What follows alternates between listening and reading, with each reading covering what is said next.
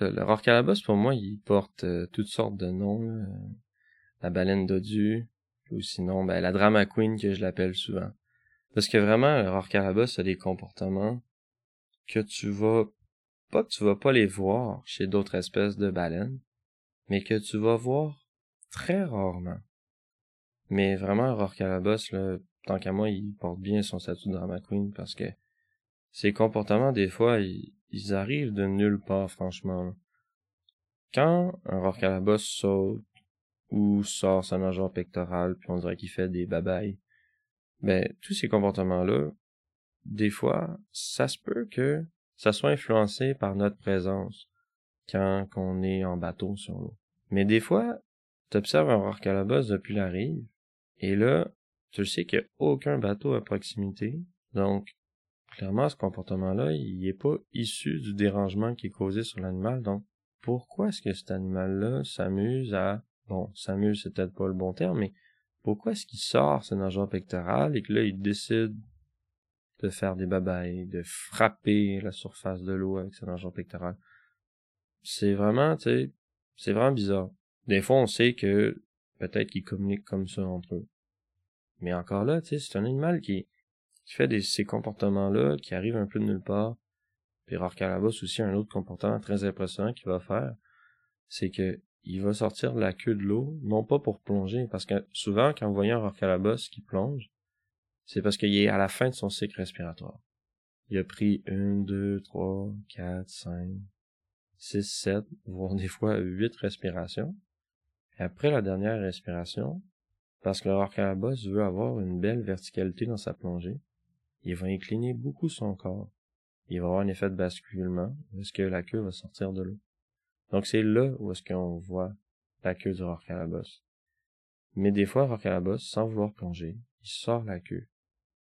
Puis là, il peut le faire à répétition, où est-ce qu'il va frapper la surface de l'eau de façon très violemment. Le, le claquement, là, c'est assez impressionnant à quel point ça, ça peut s'entendre de vraiment loin. Ça frappe vraiment fort. Mais faut comprendre, tu sais, l'envergure de la queue d'un Rorcalabos, c'est, large. Dépendant des individus, là, ça doit, des, ça osciller entre 3 à 4 mètres de large. Donc vraiment, tu as une grosse surface où est-ce que ça va claquer très fort sur l'eau. Puis ce comportement-là, ce qui est drôle, c'est que des fois, le Rorcalabos peut le faire de deux façons. Il peut le faire à plat ventre, en surface de l'eau, ou il peut se mettre sur le dos.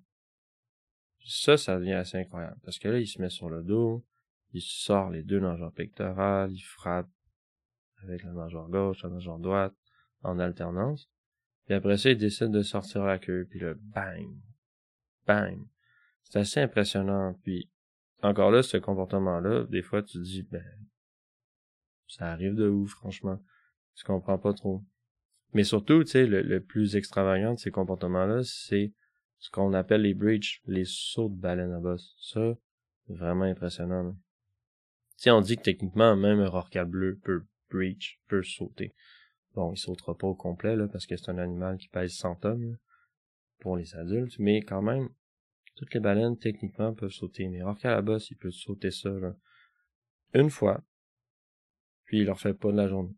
Ou des fois, il peut en faire une dizaine de sauts, voire ça a déjà été observé, là, pas pour ma part, là, mais on a des récits où est-ce que alors a sauté plus de 100 fois dans, une même journée. C'est assez impressionnant. Mais à chaque fois, ces comportements-là, des fois, c'est juste que on dirait que ça arrive de nulle part. Tu sais, à la limite, des fois, tu te dis, il le fait pour le plaisir, il le fait pourquoi, ce comportement-là? Puis, ce qui est tout le temps drôle dans les sauts de Calabas, par contre, c'est quand t'en attendais pas et que t'as vu le saut à mi-chemin.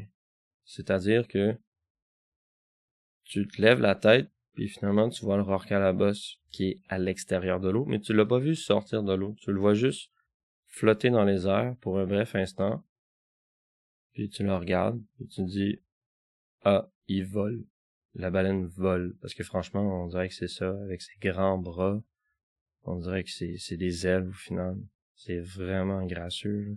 Alors Calabos qui saute, c'est, c'est, vra- c'est vraiment une expérience. Puis je peux comprendre que les gens, quand ils arrivent dans le parc marin, tu sais, ils posent la question, hors Calabos, C'est pourquoi est-ce qu'il saute? Y a-t-il des moments qu'il peut sauter plus que d'autres? Je peux comprendre l'intérêt parce que c'est, c'est vraiment une expérience incroyable. Mais euh, ce qui est surtout marquant, c'est quand tu t'en attends pas. C'est vraiment là où ce que c'est le plus chouette. Parce que si tu peux anticiper que ça va arriver, ça va être chouette quand même. Mais c'est surtout quand tu t'en attends pas. Là. ça arrive que le Calabas, des fois, tu le sais qu'il va sauter. Ils font comme l'espèce de bacon dans la poêle. Parce qu'ils ondulent beaucoup le dos. Puis là, ils font une légère plongée. Puis 20 secondes plus tard, bam, ils sautent. Mais bien souvent, pour ma part, personnellement, quand je les ai vus sauter, ça arrivait de nulle part. Mais en même temps, c'est vraiment ça qui fait l'expérience. Incroyable. Cohabiter. Cohabiter. Récit de rencontre avec le monde sauvage. Avec le monde sauvage.